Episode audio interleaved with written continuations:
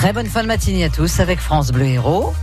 Il est midi. France Bleu Héros. Édouard Philippe est convoqué par Emmanuel Macron ce matin, Pascal Il doit lui faire des propositions pour mieux assurer le maintien de l'ordre après les violences et les dégradations de ce samedi sur les Champs-Élysées pendant la manifestation des Gilets jaunes. On va le suivre hein, sur France Bleu, notre édition euh, de 13h et bien sûr sur francebleu.fr. Dès hier soir, le Premier ministre a reconnu qu'il y avait eu des dysfonctionnements. Ce matin, la Chambre de commerce de Paris parle de 92 commerces touchés, dont 80% qui ont subi de très gros dégâts. 92 personnes arrêtées samedi étaient toujours en garde à vue ce matin. Les suites du dramatique accident de ce week-end à 7 où un homme de 80 ans a été écrasé par sa propre voiture sur un parking près de la corniche. Son ami âgé de 40 ans à qui il avait proposé d'essayer le véhicule a fait une mauvaise manœuvre. Elle a engagé la marche arrière.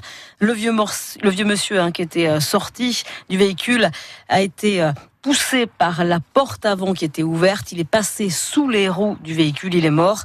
Les circonstances sont très claires puisqu'elles ont été filmées par des caméras de surveillance.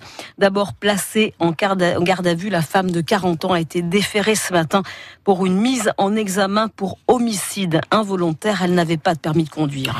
10 kilos de cocaïne saisis à la cité Gélie à Montpellier. Avec d'autres drogues, de l'héroïne, du crack pour une valeur de plusieurs millions d'euros. Saisis également des armes de poing et 37 000 euros en liquide. Saisis donc dans un appartement par les policiers de la PJ qui enquêtaient sur un réseau de trafiquants depuis juillet dernier quand des policiers montpelliérains s'étaient fait tirer dessus avec une arme automatique dans cette cité Gélie. Deux hommes de 20 et 38 ans ont été interpellés et mis en examen ce matin et écroués. Le maire de Babou-Bouldou, très en colère, c'est près de Saint-Chinian car la rivière Lilouvre devient une véritable cimetière pour camions accidentés.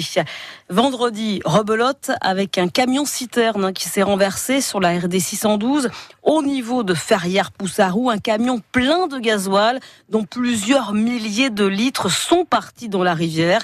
Il serait temps qu'on prenne en compte que ce secteur est très accidentogène pour les poids lourds, dénonce Jérôme Roger, le maire de Babouldou c'est un cri de détresse parce que le jour où il va arriver quelque chose, tout le monde va pleurer. Ce ne sera pas faute de l'avoir. Il y a eu le camion de bois, il y a un camion de gasoil, il y a un camion de verre, un camion avec du gaz. C'est une litanie sans fin. C'est une zone accidentogène énorme. Ils ont réduit la vitesse, mais a priori, ça y fait rien. Il y a un camion qui est depuis quatre mois dans la rivière, donc les, les quatre fers en l'air. Et le problème, c'est que là, on a du gasoil. Notre rivière, à force de subir des chocs comme ça, un jour, elle va plus y arriver. Hein. Il y a du maraîchage, il y a des gens, il y a des... sais pas quelle est la solution, mais la route, elle est encore souillée de gasoil sur au moins presque un kilomètre. Il faudrait pas qu'il pleuve, parce qu'alors là, ça devient une patinoire, et là, c'est la pérésine. Hein.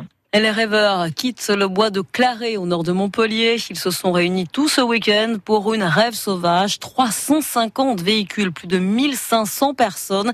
Et ce n'est pas la première fois que ce type de manifestation a lieu à cet endroit. Les jeunes mobilisés pour la planète. Ils étaient déjà nombreux un vendredi à défiler 6000 personnes au moins des lycéens à Montpellier pour tirer la soudette d'alarme. Siane Bunzel est une jeune lycéenne de l'ODEV. Elle veut aller plus loin et réaliser un film pour sensibiliser le public à la protection de la nature et plus particulièrement à la protection de la forêt.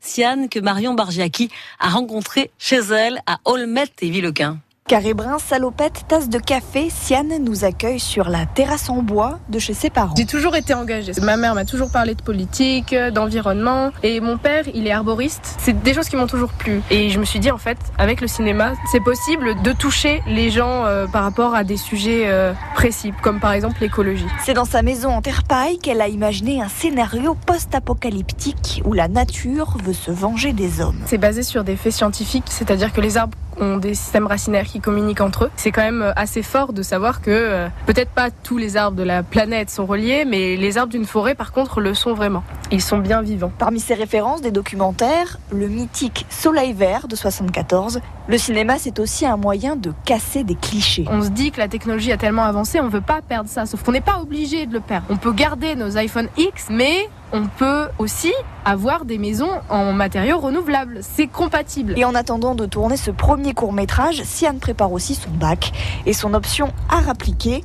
Elle projette d'étudier à l'école Boulle à Paris en design pour révolutionner en verre nos objets du quotidien. Notez son nom, hein, Siane Bunzel. Je pense qu'on va reparler d'elle. Son portrait à retrouver sur francebleu.fr.